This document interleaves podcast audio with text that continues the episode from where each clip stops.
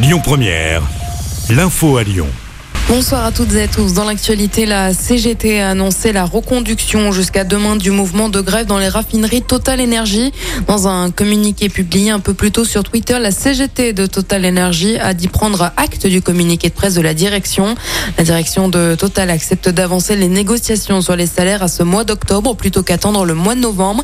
Emmanuel Macron a de son côté affirmé aujourd'hui que les négociations entre direction et syndicats étaient en bonne voie. Pendant ce temps, Esso reçoit les syndicats aujourd'hui. Le but, mettre fin au problème d'approvisionnement des stations essence. Les agents de nettoyage de la gare routière de Perrache sont entrés aujourd'hui en grève à l'unanimité et pour une durée illimitée. Ces salariés de la société Arc-en-Ciel, sous-traités à la métropole de Lyon, dénoncent la mise en danger de leurs emplois. Les grévistes, dont certains sont employés depuis plus de 20 ans, ne reprendront pas le travail tant qu'ils n'auront pas obtenu de garantie pour la continuité de leur contrat de travail et leur maintien sur le site. À Pommier, dans le Rhône, un chasseur a tiré sur une randonneuse et ses deux enfants de 7 et 10 ans. Selon le progrès, les victimes ont été touchées aux jambes par les plombs. Elles ont été légèrement blessées et transportées à l'hôpital de Villefranche-sur-Saône. En garde à vue, le chasseur a expliqué avoir été ébloui par le soleil. Il a été laissé libre et son fusil a été saisi.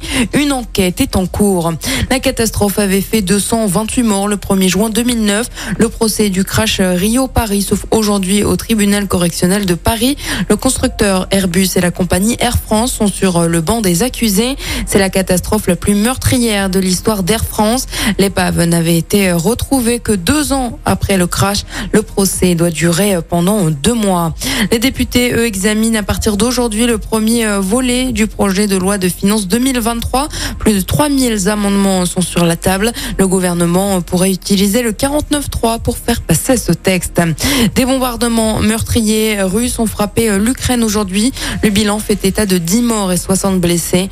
Lors d'une réunion de son conseil de sécurité, le président russe Vladimir Poutine a indiqué que la Russie avait lancé une campagne massive de bombardement de l'Ukraine en réplique à l'attaque terroriste ukrainienne qui a détruit une partie du pont de Crimée.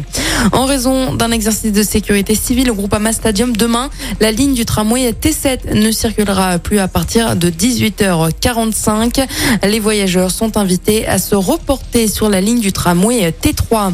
Et puis Laurent Blanc est le nouvel entraîneur de l'Olympique lyonnais. Il se dit très heureux d'être ici.